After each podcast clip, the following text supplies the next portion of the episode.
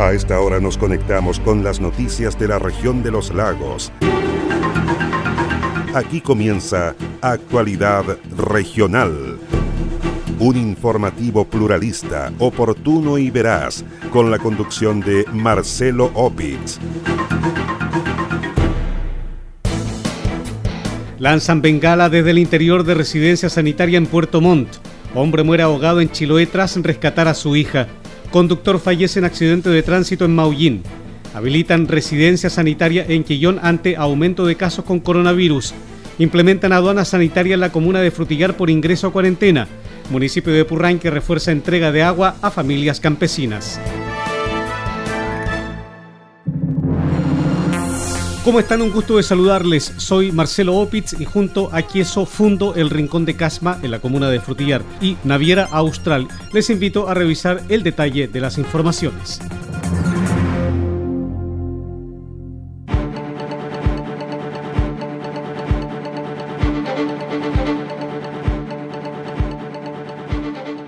La tarde de este viernes, personal policial constató la muerte de una adolescente de 14 años, la cual habría sido ocasionada por un niño de 12 que manipulaba un arma de fuego en la isla Lemuy, en Chiloé. Los hechos ocurrieron en la comuna de Puqueldón, dijo el fiscal de Castro, Enrique Canales. El persecutor añadió que al lugar se trasladó personal de carabineros de la CIP, quienes constataron los hechos. El fiscal indicó que preliminarmente el autor del disparo no será imputable, porque se trata de un niño de solo 12 años de edad. Efectivamente, en horas de la tarde de hoy se recibió una, una cuenta por parte de Carabineros de Puqueltón respecto de eh, la aparente muerte de una, eh, de un adolescente de 14 años, eh, producto de una lesión que en principio se estima había sido ocasionada por un niño de 12 años manipulando un rifle de aire comprimido.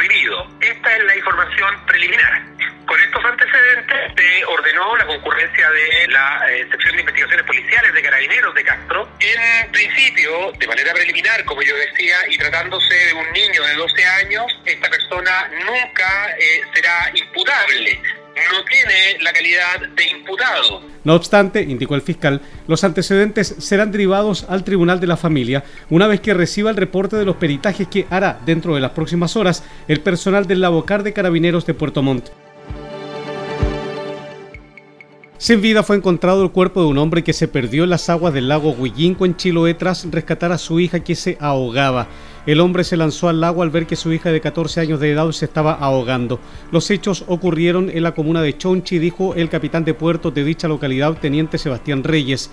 El oficial de la Armada puntualizó que el hombre fue hallado a 30 metros de la playa y a 4 metros de profundidad por un buzo naval y un funcionario municipal especialista en buceo apnea se activó una rebusca conjunta con personal de Carabineros Tenencia de Chonchi, Ilustre Municipalidad de Chonchi y personal naval dependiente de la Capitanía de Puerto de Chonchi, la cual partimos de manera pedestre en el sector y después se hizo de forma lacustre con el apoyo de un bote a motor, el Rayo, y embarcando un buzo naval y un buzo amnea civil que era un funcionario municipal. La rebusca era una persona de sexo masculino, alrededor de 40 años, la cual había desaparecido al rescatar o auxiliar a su hija de alrededor de 14 años que se encontraba con peligro de ahogamiento en el lago. Una vez llegar a auxiliar a su hija, logra empujándola a llevarla más a la orilla, donde un tercero la recibe y la saca del sector. La víctima no sabía nadar, producto también al oleaje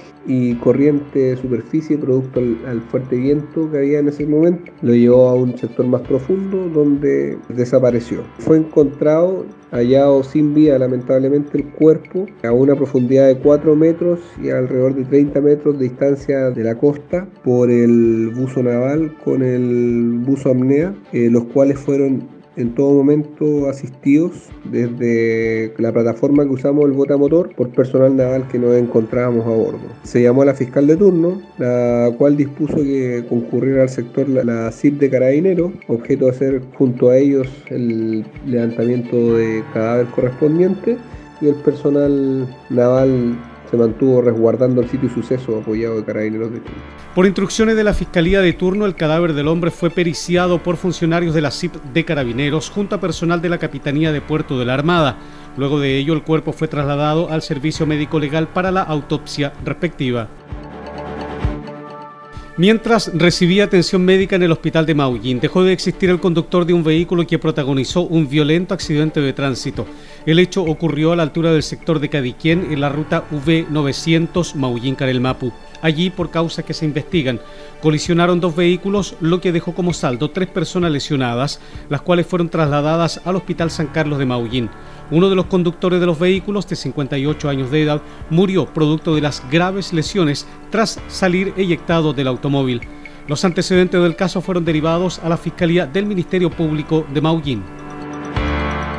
Los peritajes efectuados al cadáver de una mujer transexual en Puerto Montt arrojaron que su deceso no se produjo por la intervención de terceros. Así lo confirmó el fiscal jefe del Ministerio Público de la capital regional, Marcelo Maldonado. El persecutor dejó en claro que los análisis efectuados al cadáver no arrojaron la intervención de terceros y que su muerte se produjo por un tromboembolismo pulmonar. Es decir, indicó, se trató de un bloqueo pulmonar por uno o varios coágulos, dijo el fiscal Marcelo Maldonado. Fue entregada a familiares en el servicio médico legal el cuerpo de Valentina y asimismo fue directamente informada a ellos la causa de muerte y los factores que tienen incidencia en ello. Del mismo eh, modo, los antecedentes podemos dar eh, cuenta que hasta ahora no hay elementos que nos permitan establecer la existencia de alguna participación de tercero de una manera dolosa, sin perjuicio que para poder despejar cualquier eh, duda asociada a las causas de su muerte, se tomaron diversas muestras, tanto sanguíneas, incluso de pelo, que deben ser eh, procesadas y de ellas finalmente establecer si existe la posibilidad de atribuir la causa de su muerte a una acción eh, delictiva, ya que por el momento los antecedentes nos dan cuenta de la ausencia de heridas, de golpes o de una acción directa, eh, teniendo compatibilidad con origen biológico a la causa de muerte que ella tiene. Los antecedentes del caso fueron entregados a los familiares de la mujer transexual, los cuales habían denunciado que terceros estarían involucrados en su deceso. El cuerpo de la mujer fue encontrado sin vida la semana pasada en una habitación del Hotel Torre Molinos ubicado en calle Benavente entre Cauquienes y Balmaceda en la ciudad de Puerto Montt.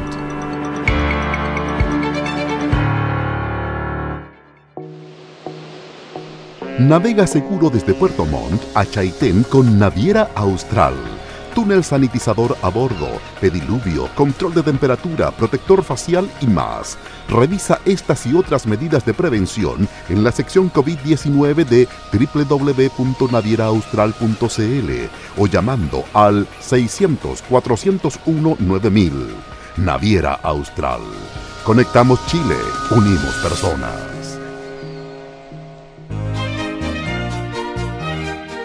Queso Fundo El Rincón, un queso mantecoso, exquisito, fabricado por Lácteos Fundo El Rincón de Frutillar. No puede faltar en su negocio. Pida un representante de ventas al correo electrónico quesofundoelrincón@gmail.com o bien escriba al WhatsApp más 569 76 1034 95.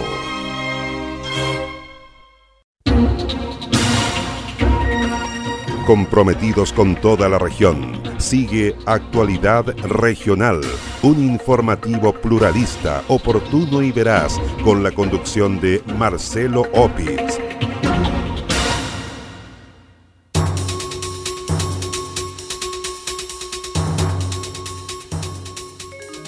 Una emergencia movilizó a unidades de bomberos a la residencia sanitaria ubicada en el Hotel Ibis de la ciudad de Puerto Montt, en la costanera de la ciudad, a un costado del terminal de buses. Se trató de una bengala que lanzó un paciente desde el interior de la residencia sanitaria, la cual generó fuego y humo dentro de la habitación. En el lugar, el Ceremi de Salud en la región de los lagos, Alejandro Caroca, dijo que se identificó al paciente que habría lanzado el elemento incendiario. Se vio salir humo una habitación, lo cual alertó toda la alarma, carabinero, bombero llegó de manera inmediata, lo cual les agradecemos muchísimo y aparentemente habría sido una bengala que fue disparada ¿ya? desde la habitación por un residente situación que se está investigando. En este momento, Bombero ha revisado prácticamente todos los pisos, eh, salas de máquina, etcétera. Está todo bien, todo impecable. Eh, se está buscando la, supuesta bengala, ¿ya? e indudablemente una vez que tengamos más información, eh, probablemente se realizarán las acciones que correspondan pero afortunadamente la gente está toda bien, todos los residentes están impecables, eh, el edificio no está en este momento con un incendio. En tanto, el encargado regional de residencia sanitaria, doctor Ignacio Ogán, dijo que en el lugar hay 81 pacientes positivos y contactos estrechos. Actualmente en el Hotel Ibis se encuentran 81 pacientes, pacientes algunos de los cuales están positivos, otros contactos estrechos. Lo que se, eh, el evento fue la habitación 528. Buenaventuradamente nos hemos comunicado con absolutamente todos los pacientes, todos los pacientes están bien, están en buenas condiciones, se les explicó lo sucedido y actualmente personal médico está verificando habitación por habitación que todos los pacientes estén compensados, que todos los pacientes estén bien del punto de vista eh, de salud mental, punto de vista emocional, que es tan importante en este momento. El Ceremi de Salud en la región de los lagos, Alejandro Caroca, dijo que se iniciará los sumarios que sean necesarios para que no se vuelvan a repetir este tipo de situaciones. 86.400 vacunas chinas Sinovac contra el COVID-19 fueron destinadas a las cuatro provincias de la región de los lagos. Del total de las vacunas, 44.400 serán distribuidas en todas las comunas de la provincia de Yanquihue. Paralelamente serán distribuidas 24.000 dosis en la provincia de Osorno y 18.000 para Chiloé. La información fue confirmada por el Ceremi de Salud en la región de los lagos, Eduardo Caroca, quien dijo que la vacunación comenzará en la semana en curso. Bueno, el día de hoy eh, estamos viviendo un, hito tremendo. Nos han llegado a nuestra región más de 80.000 vacunas en una semana más nos va a llegar otro cargamento con una cantidad similar. ¿eh? Y acá lo importante eh, es señalar que este proceso ha llevado de manera impecable. Contamos con dependencia en la Seremi Salud, las DBI, que son los lugares donde se almacenan las vacunas, con todos los estándares internacionales para esto.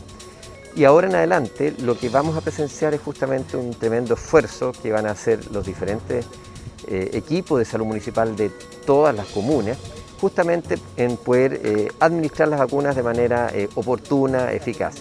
Y tanto la Salud, Servicios de Salud, eh, autoridades, vamos a estar en pos de dar todas las ayudas que requieran las diferentes comunas para que esto se lleve de la manera más rápida y más perfecta posible.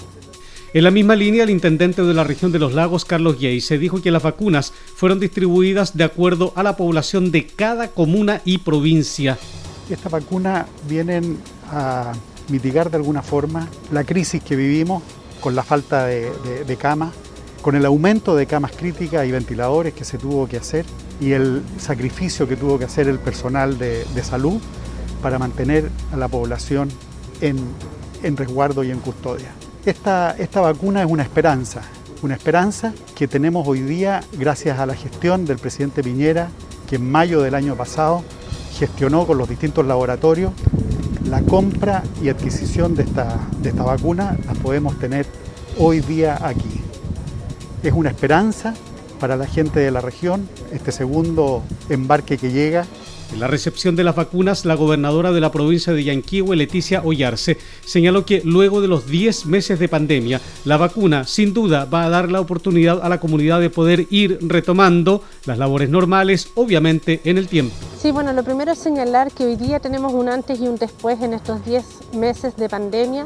La vacuna sin duda le va a dar la oportunidad a la comunidad de poder ir retornando a nuestros labores normales obviamente en el tiempo y, por supuesto tenemos toda la colaboración por parte de Carabineros y las Fuerzas Armadas en proteger los distintos centros de acopio. Hay un centro en cada provincia eh, que va a estar con resguardo policial de manera permanente y obviamente ya vamos eh, a coordinar en el día de mañana junto a los alcaldes que en el caso de que queden vacunas en, algún, en alguna comuna específica también va a haber resguardo policial en cada una ellas. La invitación hoy es a toda la comunidad a vacunarse y hacer de este gran día una esperanza para todos.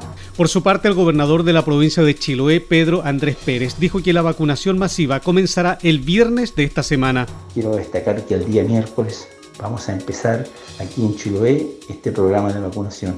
Primero que nada, agradecer hasta el día de hoy el inmenso trabajo que han realizado los funcionarios de atención primaria y a la vez invitarlos, que como lo han hecho en tantas otras campañas de vacunación y que ha sido súper exitosa, esperamos este desafío, que aún es mayor, tengamos los mismos resultados o mejores resultados y que podamos decir que hemos cumplido, que hemos cumplido con la campaña de vacunación para el COVID-19 y que hemos cumplido con los habitantes de Chiloé.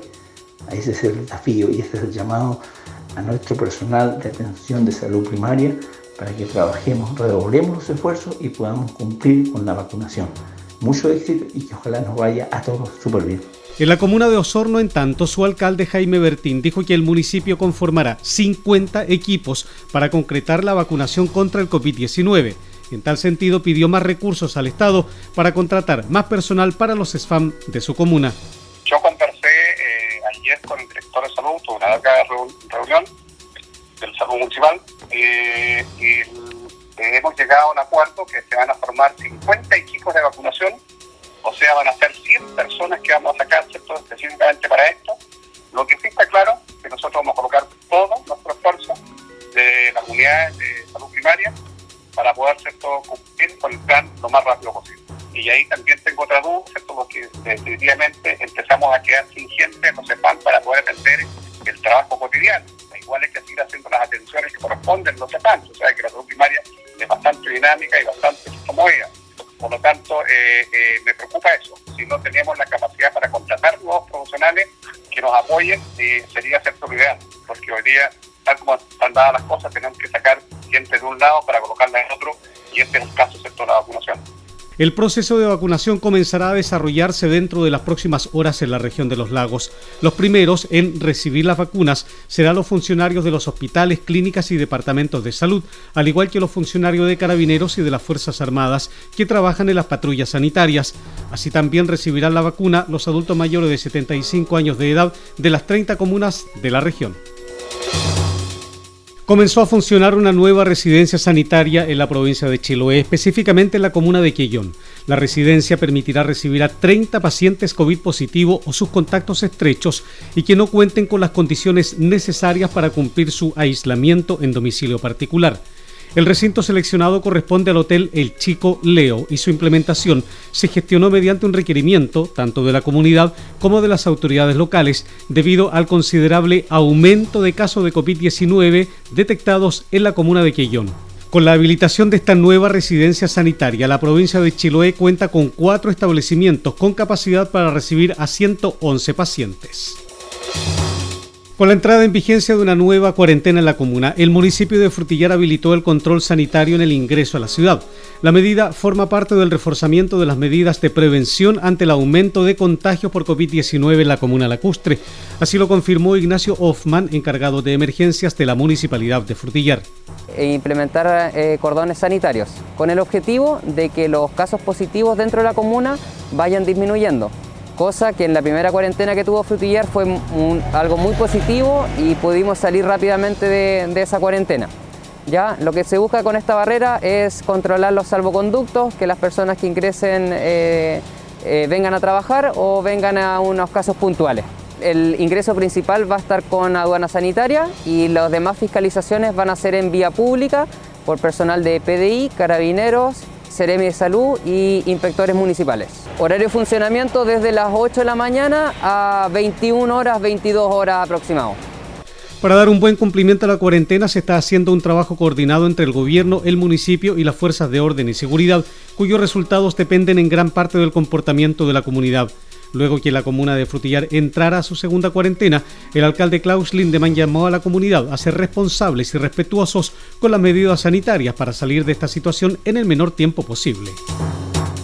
Una carta al ministro del Interior denunciando discriminación y solicitando ayudas concretas para salvar a la industria envió la Asociación Nacional de Turismo de Gastronomía de Chile en la misiva, el gremio que reúne a más de 5.500 pymes de todo el país manifestó al ministro del Interior, Rodrigo Delgado, el gravísimo escenario que enfrentan al llevar más de 10 meses cerrados y con cero ingresos. En la ciudad de Puerto Montt, el presidente de la Asociación Nacional de Turismo y Gastronomía, Eduardo Salazar, expresó que en la carta le hicieron saber a la autoridad de gobierno que les parece discriminatorio y arbitrario que el Estado cobre las patentes comerciales de alcoholes, impuestos territoriales y concesiones marítimas. Salazar subrayó que lo peor es que se obligue por ley a pagar las leyes sociales a los trabajadores, considerando que no pueden trabajar por orden de la misma autoridad hace más de 10 meses. Hemos enviado una carta al ministro del Interior eh, solicitando una reunión con él porque la situación que está viviendo el turismo es grave, muy grave. Eh, lo que ocurre es arbitrario, es discriminatorio, hay una carga financiera desproporcionada. Llevamos 10 meses sin ingresos. Se pretenden cobros de patentes comerciales, contribuciones, concesiones marítimas. Pero si la actividad no la deja ejercer el Estado, ¿cómo nos van a cobrar esos derechos? No corresponde que se cobren. El, el gobierno tiene que hacerse cargo, la moneda tiene que hacerse cargo. Nos ponen ahora la ley de protección al empleo, en la cual nosotros compartimos y está muy bien que así haya sido por, por protección a nuestros trabajadores. Pero ¿dónde está el problema? Que nos están obligando a pagar imposiciones en circunstancias que nuestros trabajadores no tienen ninguna subordinación ni dependencia, no tienen ninguna obligación. ¿Cómo va vamos a sobrevivir si el Estado no nos deja trabajar? El dirigente nacional del Turismo y del Comercio agregó que el principal motivo del documento enviado al secretario de Estado es reafirmar una vez más que la situación en la que se encuentra la industria del turismo y la gastronomía es insostenible. Es importante que a la brevedad el señor ministro nos reciba en una reunión, hoy día se puede hacer por Zoom, nosotros estamos de Arica Magallanes y nos comprometemos a hacerle propuestas concretas para buscar soluciones en conjunto. Al señor ministro, en el mismo oficio que le hemos remitido, le hemos hecho ver que nos tiene que escuchar. Hay un grito transversal de desesperación a nivel nacional de Arica a Magallanes. Estamos realmente complicados. La zona sur austral lleva 10 meses sin trabajar con cero ingresos. Es necesario que nos escuchen. Estamos sin recursos para poder pagar. Estamos en el dicón comercial, estamos en el dicón laboral, lo que nos impide poder obtener crédito y nos impide al mismo tiempo poder postular a la obtención de recursos de apoyo del CERCOTEC y la Corfo. Esto debe solucionarse a la brevedad. Señor ministro, necesitamos que usted nos escuche y que se reúna con nosotros. Es urgente. La Asociación Nacional de Turismo y Gastronomía pidió al ministro del Interior, Rodrigo Delgado, una reunión urgente con el gremio para analizar y buscar soluciones a la compleja crisis económica y social que afecta a cientos de pequeñas y medianas empresas de todo el país a raíz de la pandemia. El mejor queso del sur de Chile no puede faltar en las celebraciones de fin de año, en la junta de amigos o en una ocasión especial. Pida un representante de ventas al correo electrónico quesofundoelrincón.com o bien escríbanos al WhatsApp más 569 7610 3495. Naviera Austral comprometida con la seguridad de sus pasajeros, los invita a conocer su protocolo de embarque COVID-19 e informarse de todas las medidas implementadas, siendo la primera empresa en contar con un túnel de sanitización a bordo. Revisa toda esta información y más en la sección COVID-19 de nuestra página www.navieraaustral.cl. Naviera Austral. Conectamos Chile. Unimos personas.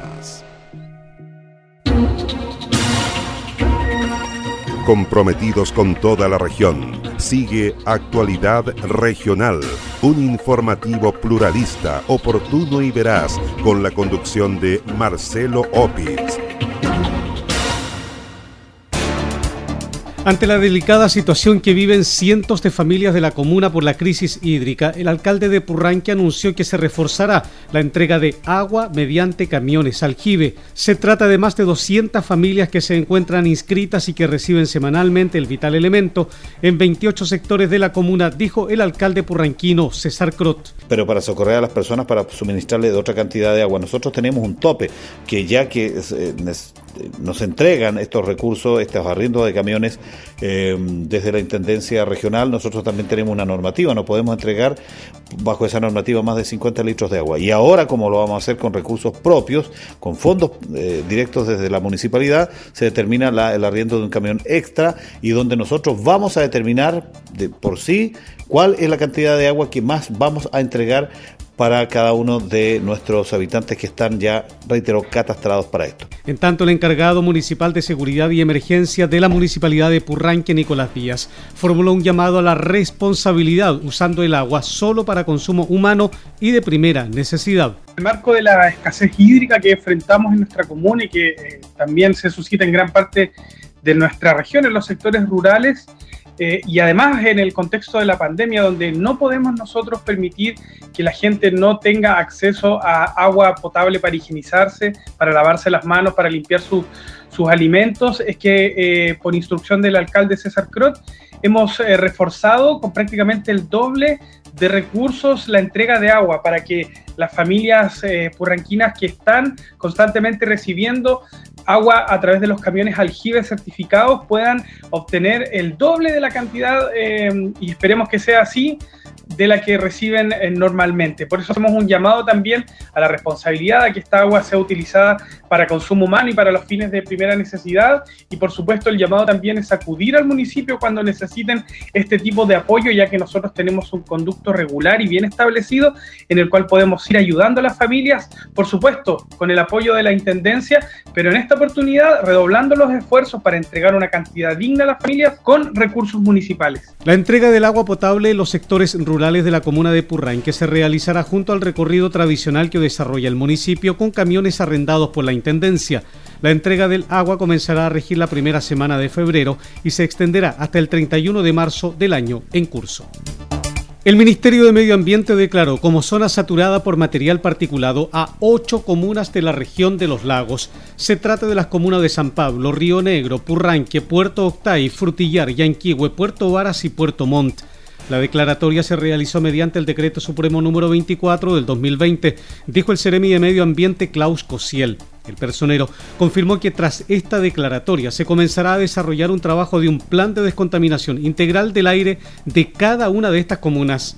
Una declaratoria de zona saturada con estas características es una acción nunca antes vista en la región de los lagos, donde vemos con muy buenos ojos los avances que aquí se puedan generar para mejorar la calidad del aire y de vida en el territorio donde nuestras estaciones de monitoreo han constatado altos índices de contaminación, lo que hace urgente la toma de medidas para el mediano y el largo plazo. Avanzaremos hacia un plan de descontaminación integral que sin duda contemplará los aprendizajes de cinco años de implementación en la ciudad de Osorno, donde ya estamos viendo los primeros frutos, por lo que esta acción responde a un primer paso de un gran desafío que esperamos abordar con éxito. En tanto, el intendente de la región de los lagos, Carlos Yey, se señaló que la declaratoria de zona saturada de las comunas que se ubican en las comunas de Osorno y Yanquihue buscará disminuir las emisiones contaminantes que provienen principalmente del uso de la leña. Para nuestra región, es muy importante esta declaratoria de zona saturada de la macrozona de las provincias de Osorno y Yanquihue, ya que ello nos permite ir reduciendo los niveles de contaminación por uso de la leña, que se ha visto en estos últimos años y también nos permite la implementación de futuras políticas públicas y coordinación público-privado para un medio ambiente con mejor energía, más limpia, en la misma línea, el especialista en conservación y medio ambiente del movimiento Transforma Puerto Varas y jefe de proyecto de la Fundación Legado Chile Tomás Gárate señaló que las principales causas de la contaminación del aire en las comunas declaradas como zona saturada son el elevado consumo doméstico de leña. No puede sorprendernos la realidad de la contaminación atmosférica incluso en comunas y ciudades que tienen muy buena ventilación, como por ejemplo Puerto Montt y Puerto Varas ya que del total de leña anual consumida en la zona sur, solo el 23% se encuentra certificada, eh, es decir, con un porcentaje de humedad menor al 25%. Esto disminuye dramáticamente su poder calórico y aumenta la generación de material particulado contaminante. A corto plazo, urge que formalicemos eh, mejores prácticas de producción y manejo forestal que incentivemos modelos asociativos y vecinales de compra y venta de leña certificada en los barrios con escasos recursos y al mismo tiempo que apliquemos mejoras constructivas que sean costo eficientes en hogares de escasos recursos, en base a diagnósticos técnicos especializados por hogar y por barrio. Y así creo que eso va a ser una, una base cultural para iniciar procesos a mediano plazo, en el cual Podemos implementar programas de recambio de calefacción que vuelvan accesibles fuentes energéticas más limpias y así podamos descarbonizar la matriz eh, de calefacción domiciliaria y mejorar la salud en hogares y barrios de la zona sur. La leña es la principal fuente de calefacción y el combustible de mayor penetración en la población de la zona sur del país. En esta zona anualmente se consumen 3,1 millones de metros cúbicos de leña. De ese total, solo el 23% se encuentra certificada, es decir, menos de un cuarto de la leña que se quema en los hogares a través de los sistemas de calefacción cuentan con un porcentaje de humedad menor al 25%. La humedad de la leña disminuye drásticamente su poder calórico y aumenta la generación de material contaminante en el aire.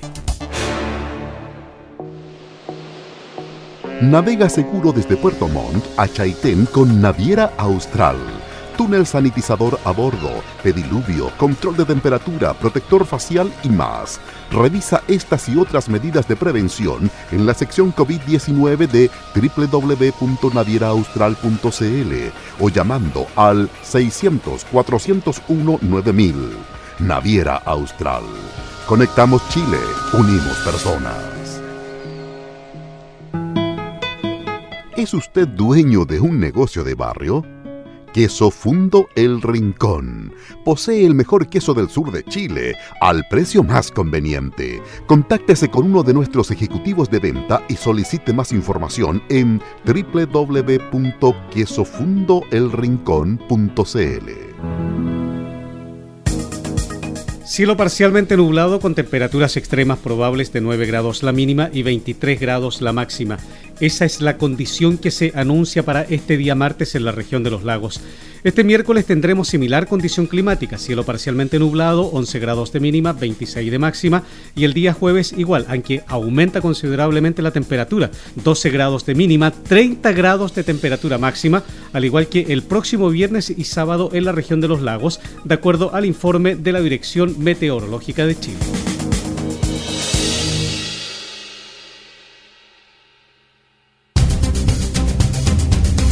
Usted se está informando por Actualidad Regional, un informativo pluralista, oportuno y veraz, con la conducción de Marcelo Opitz. Así estamos cerrando la presente edición de Actualidad Regional que hemos presentado a través de Radio Mía 100.7 FM de Río Negro, Radio Viva 92.7 FM de Purranque, Radio Frutillar 96.7 de Frutillar y 106.3 en el lago Yanquihue.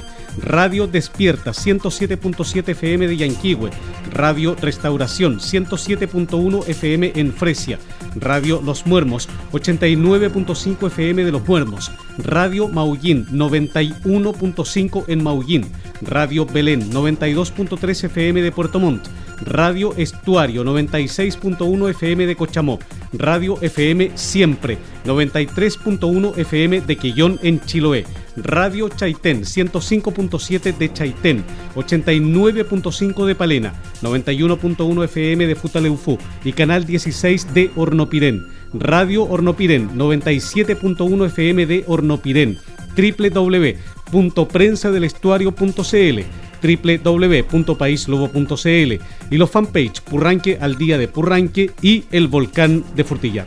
Soy Marcelo Opitz y junto a Queso fundo el Rincón de Casma en la comuna de Frutillar y Naviera Austral. Les agradezco su sintonía. Nos encontraremos en la próxima edición de Actualidad Regional.